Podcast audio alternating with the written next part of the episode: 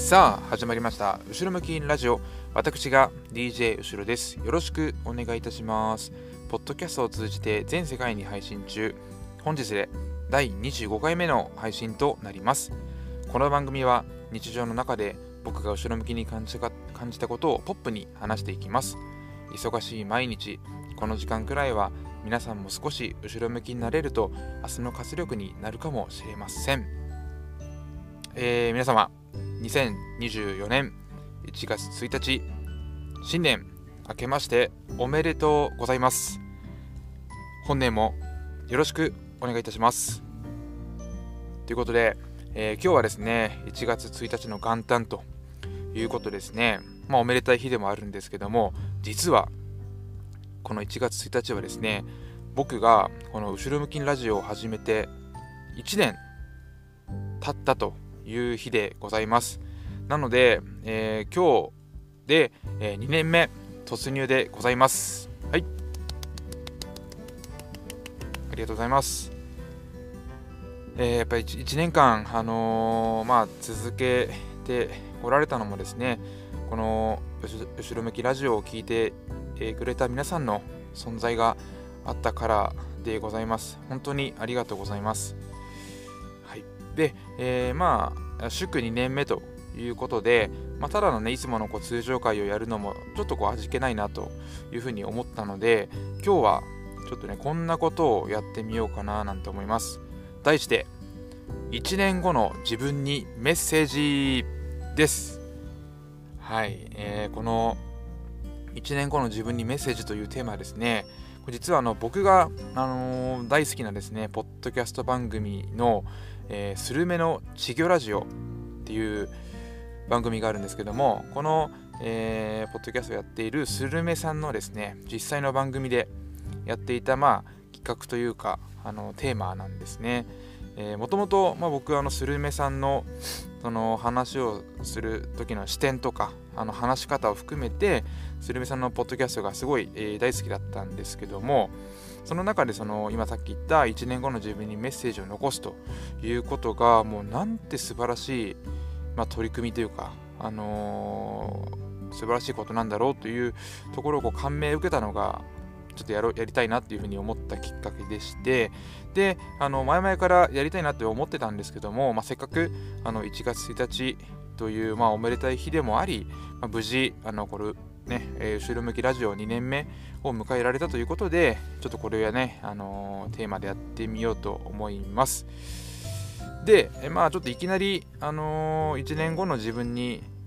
はいメッセージってやる前にですねちょっと簡単にあの、もう去年ですね、え、2023年をですね、ちょっと僕の中での、えー、こう振り返りをした中でですね、えそれで自分にメッセージを、えまあ、残したい、送ってみたいなと思います。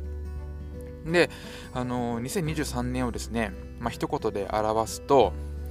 僕はですね、脱皮を、えー、するのにこう一生懸命だった1年なのかなと思います。あの脱皮なんで皮を脱ぐですね。はい。脱皮って言いますけども、まああのー、2023年4月ですね、まあ、いわゆる新年度スタートというところですけども、まあ、僕も新年度スタートするのと同時にですね、僕の娘がですね、あの保育園にあの入園を、まあ、しまして、でね、あのー、まあ、場所は違えど、新しい場所で、あのー、スタートということで、まあ、娘と一緒に、まあ、頑張ろうということとあとまあ仕事もねあとは育児育児もあの両立をしたくてあの今年の4月からあの実際僕ですねこの育児時短勤務というのをこうちょっと申請をして、えー、新年度の仕事をスタートしたわけでございます、えー、だったんですが、えー、6月あのー、まあその育児時短をね取ってるんでちょっと人より早く帰る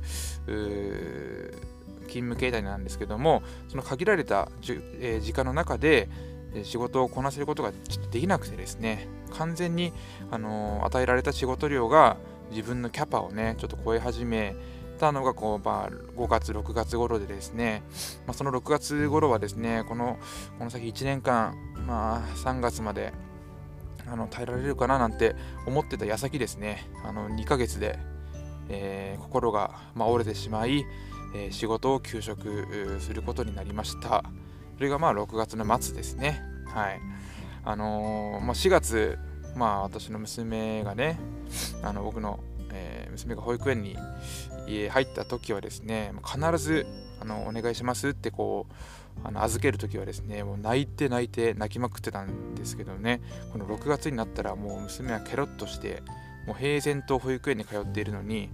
僕はですねまああの、ついていけず心が折れて、えー、まあ、リタイアという形でになってしまったんですけどもこのねあのー、まあ、保育園と職場っていう場所は違えどこの適応能力においてねちょっとこうなんか娘に圧倒的な差をつけられたようなまあ、気がしてですね非常に悔しかったのをもうあの今でも覚えています、うん、であのー、まあちょっと時が過ぎて、えー、まあ、9月からまあ12月までですけども、あのー、まあ、このどん底、まあ、休職をしてるんでもうメンタルはもう折れてどん底の状態ですけどもこの自分のこの周りの人を引き寄せる力って本当に僕もう昔から強くてですねこんなどん底の時でもこの人をねあの引き寄せる力自分でも持ってるなって自分でその感服しちゃうぐらいあのー、まあこの9月から通っている復職プログラムですかね、まあ、通称リワークなんて言いますけどもこのリワークでね出会った人たちに支えられてまあ、少しずつあの心も体も、ま回復をしていったというところであります。であの今はあの本当今のメンタル状態としてはこの元の、まあ、そう休職する前の自分に戻りたいなんて1ミリも思ってなくてですねむしろこう新しい自分に生まれ変わりたいっていう気持ちだけでですね毎日毎日こう頑張ってきたという感じでございます。まあまあ、あのー、こんな感じで、ちょっと軽く2023年をね、振り返ってみましたけども、これから、えー、1年後のね、えー、自分にメッセージを送りたいと思います。2025年1月1日の DJ 後ろへ明けましておめでとうございます。このメッセージを書いているのは2024年1月1日天気は曇り特におめでたくもないお天気です。2023年はいろいろとアップダウンの激しい1年でしたね。休職した直後はどん底だったけどよくリバークに通いましたね。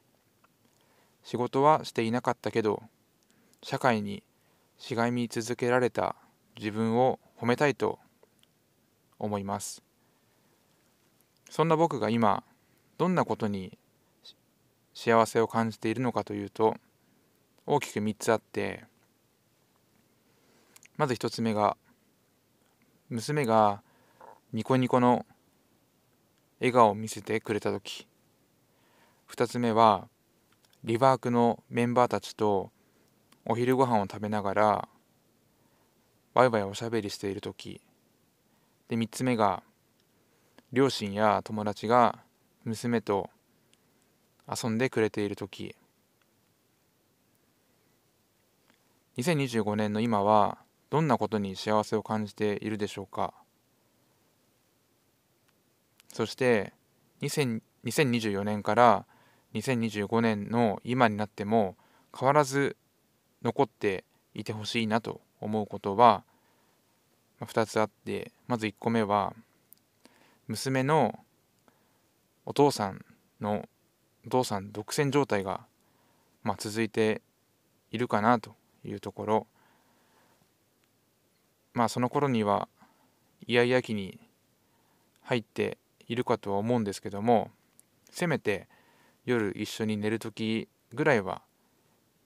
いやいやってなってほしくないなって思ってます。あと 2, つ目は、おそらく2025年は、まあ、リワークは、まあ、もう行ってないのかなと思うんですけどもそこのリワークで出会ったメンバーとの進行が続いていてほしいなと思ってます、まあ、何回か飲みに行っていてほしいなと。とも思っています。で今回本題でもある自分へのメッセージですがこの僕来1年後の僕をでにですね父夫男それぞれの目線でメッセージを送りたいと思っています。まずは、えー、父として育児に関して最低でも周りの父親には負けてないだろうね。まあ育児に勝ち負けはないとは思っていますがなんかこう他の周りの父親には負けたくない気持ちがなんかあります。1年後はどうなってるでしょうか。そしてまだ一人もいないけどパパ友とかママ友とかできちゃっているのかなと。どうでしょうか。で最後が娘にとっていいお手本になっていますか？娘が最近ご飯が美味しいことをうめえって言っちゃうのはまあいいとして自分で僕がイラつくとすぐ舌打ちしたりとか食事中足組んだりしていませんか？もしまだしているようだったら今すぐやめてください。自分のためにもならないし娘に移ってしまうと本当に良くないので。癖になってるから今すぐやめてください。そして、えー、夫としての僕に対して大きく2つ。1個目は、まあ、妻とは相変わらず口喧嘩していると思います。まあなんだかんだで口喧嘩も言い方を変えればコミュニケーションになると思うのでまあそこは何とか耐えながらも続けていってください。であと2つ目妻に対してごめんとありがとうをちゃんと言えていますか？恥ずかしくても、まあ、ふてくされていてもやっぱそこは親しき中にも礼儀ありということで最低でもありがとうごめん言っていてほしいと思います。そして最後えー、男としての僕に優しい男になれていますか？優しい男になっていませんか？耳だけで聞くと何を言ってるかわからないと思いますが最近僕が強く感じていることとして優しい男いわゆるカインド優秀の優ですね。カインドな男になれていますかと聞いています。僕は自分でよく優しい男いわゆるイージーな方の男になっていないかってよく思います。今もですけど前も特に相談をよく受けることがあってもとりあえずうんうんって相手に賛同しておく。これでは真の優しい、まあ、カインドな男になれておらずイージーなままの男なんだと思います。まあよくこれは相談を受け受けるからか分かんないけど DJ 後ろって優しいねってよく言われるけども俺は本当にどっちの優しい男なんだってよく最近考えます。なので相談をまあ受けることがあったとしてもまあその相談に対して相手の顔を色を伺って言いにくいこともあるかもしれないけどもそういう時も言う時は言う。それが結果的にカインドの方の優しいになれるてるかもしれません。あと最後2つ目。自分ファーストに慣れていますか？相手の機嫌顔色言動に押されて自分を押し殺していませんか？今まで自分ファーストではなく自分セカンドにした結果僕の心はパンクをしてしまいました。まず自分はどう感じるのかということを第一に考えてほしいと思います。まあこうやって1年後の僕に対して父夫男っていう、まあ、ちょっと別な視点3つの視点でメッセージを送りましたがそしてまだ言いたいことはまだまだありますけどもあんまり、まあ、2025年の自分に押し付けてもなんなんで、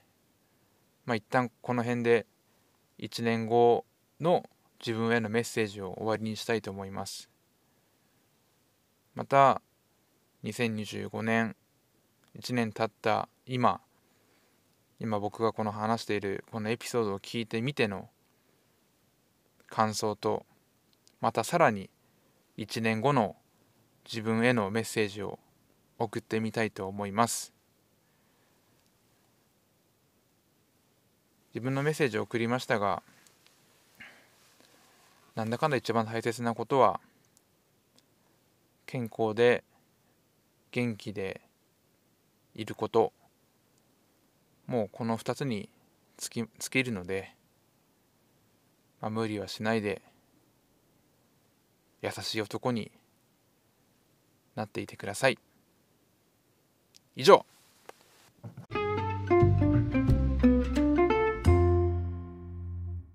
本日もお聞きいただきありがとうございました。後ろ向きラジオではいつでも後ろ向きコメントトークテーマ後ろ向きな私 DJ 後ろをお助けいただけるそんな言葉をメールで募集しています。アドレスは後ろ向き .radio.gmail.com です。後ろ向きの詩は SHI です。お待ちしています。後ろ向きになりたくなった時はいつでもこの番組が待っていますよ。それでは良い一日を。